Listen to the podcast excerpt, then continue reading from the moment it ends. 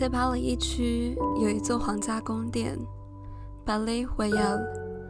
这个地方存在着很多过去的讯息，也成为我在巴黎最喜欢的地方。刚好在两年前的夏天，欧洲经历了几次热浪，每天都想找个避暑的地方，再晃了巴黎几圈。我找到了它，虽然它是个网红景点。回廊上有很多奢侈品牌与艺廊，但并不妨碍我躲在它的树荫下所能得到的简单幸福。Bonjour, welcome to the Café Point。在这里，我们用一杯咖啡的时间，听听有关巴黎与艺术、文化与它和它之间的故事。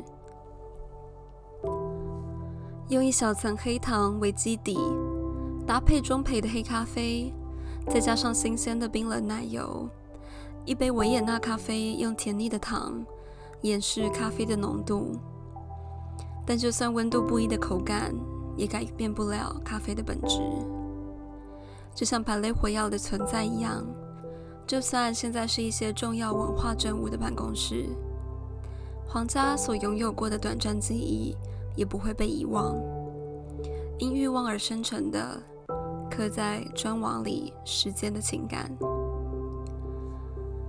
在一九九八年出版《In Search of Elegance Towards an Architecture of Satisfaction》一本建筑史书籍，里面记录一段对话。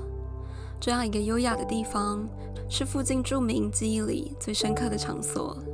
一位妈妈说。巴雷火药是他跟孩子们最常来的地方，因为住在附近，所以下午与周末的时候总会带着孩子来这里。这里有风格强烈的装置艺术，有商店，有精致的花园，还有一大片可供孩子们奔跑的地方。这些最平凡的日常生活，在这个历史建筑里显得格外生动。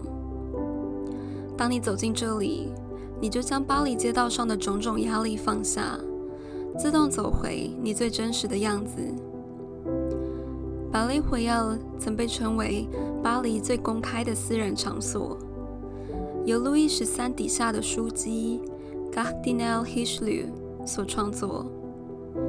他想为自己打造一栋住宅，能供他在繁忙的工作之外拥有娱乐生活。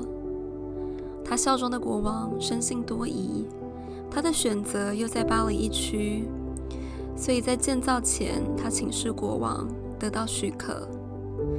他们做了一场交易，是保证他在离世之后，这座住宅将归还给皇室使用，所以才有后来的巴雷火药这个名称。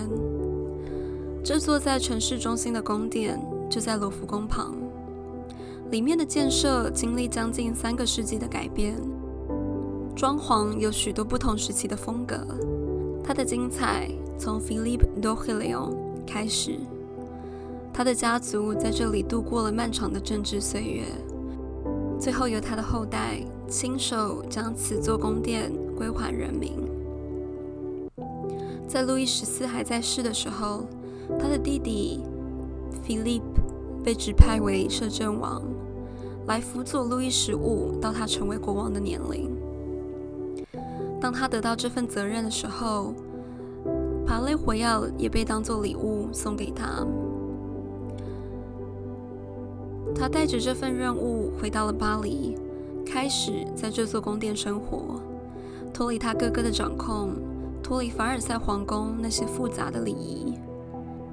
他的回归带动巴黎的生气。释放更多、更自由的灵魂。他将这座宫殿变成了他的游乐场，寻找欲望的地方。他的私生活永远不停歇。他会为王公贵族策划一场又一场新鲜刺激的聚会。最著名的是两个星期一次举办的面具舞会。他邀请居住在巴黎的所有住民戴上面具，与贵族同乐。讽刺又放纵，在这场舞会上，每人会先佩戴一件逼真用蜡做成的面具，佩戴人可以选择他最讨厌、平常最看不惯的贵族脸孔制作，再佩戴第二层随意选择的脸孔。整场晚宴，所有人肆无忌惮的调情、嬉闹，躲在面具背后寻找刺激。中场时间，当大家都快要醉的时候，可以选择摘掉第二层面具，露出最讨厌的面孔。你可以用这张脸做任何你想做的事情，各种的出乎意料，各种的抹黑。这些活动都办在 Hitchlew 创立的剧院里，庄严的歌剧演变成宫斗剧，将当时追求私密美学的思想放大，用如此高级的手段讽刺着贵族的存在，又同时将巴黎的上流社会圈进他的眼下。身为摄政王，把握权力显然也成为一项重要的环节。十八世纪曾被称为 The Age of Comfort。在法国革命前，稳定的政局让贵族地位更加稳固。对于美学的追求，便从外在的华丽进入到内在更亲密的关系。品味的延伸来自寻找私密连接的动力。这样的风格转变，就是发生在。他当摄政王的期间，他的品味毋庸置疑地推动装饰艺术的创作。阿拉黑荣斯的风格是张扬的优雅，或许这些灵感都是从他生活中的事迹里发想出来。这时的帕雷火药是巴黎最时尚的聚集之地。在将路易十五世送上王位之后，路易菲利普·多克雷翁。继承帕雷回耀的所有权，没有在政治上发展，他选择将精力放在美化这座宫殿上。现在我们可以看到花园里的喷水池，这是出自他的授权，因为这项要求，他的建筑师发明了花园的水管。这项技术更为他历史加上了几分科学痕迹。很不幸的，在几年之后。一场大火浇灭了他所有的心血，直到他的儿子 Louis Philippe Joseph d'Orléans，一位家族极具争议性的后代，又再次改变了帕雷火药的样貌。他将整座宫殿区分出来，变成房地产生意，卖给贵族与商人，试图用这个途径赚取更多的钱财。并策略性的与当时的权力中心巩固关系。这座宫殿拥有了类似现代 shopping center 的雏形，回廊上的奢侈品、艺术家品牌与工作室都是在那个时候大量入驻。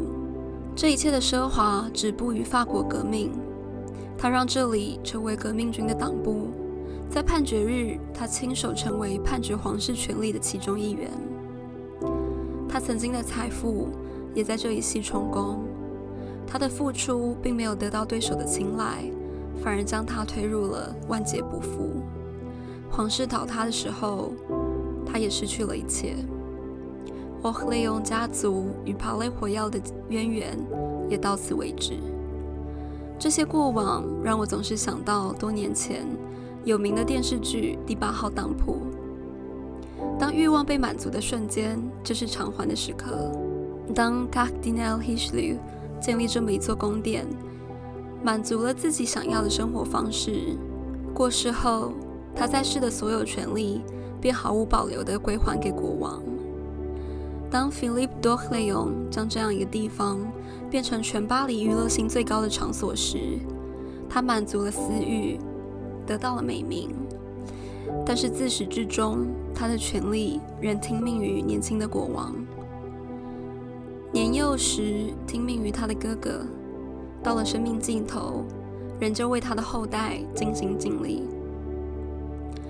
当 Louis Philippe Joseph d'Orléans 因为一己私欲分割了土地，带动巴黎一区的商业，背负的却是到现在也洗不尽的骂名。这些追求欲望的痕迹仍保留在帕雷火药里，但是洗尽风华。在现在和平的时代，留下的只有尊严的智慧。它的存在曾经代表着趋之若鹜的权利，娱乐的最高殿堂，但是也代表着一些巴黎人的童年回忆。没有这些血腥童话，或许这里又会是另外一个样貌。现在在那一片茂盛的树荫下乘凉，看着很多家庭在空地里玩乐，我想这是属于巴黎回耀最合适存在的意义。离开了皇家宫殿，至今还遗留的美学足迹，不禁让人思考：还有什么是永恒的？A diamond is forever。一九四七年，钻石集团 De Beers 所出的品牌名言，简单明白的形容钻石的物理特性，几乎是无坚不摧的。那除了商业价值外，一九一零年代的 La Mode Blanche 追随的又是什么样的时尚？我是 Celia，下一杯咖啡，回到 La Nouveau 并存的华丽风格，看看钻石与女人之间有什么样的连接。最后，如果喜欢了 Coffee Point 节目，希望你能按下订阅，并 follow 我们的 Instagram。下周三，台北时间晚上八点准时上线。Au revoir, à la prochaine fois。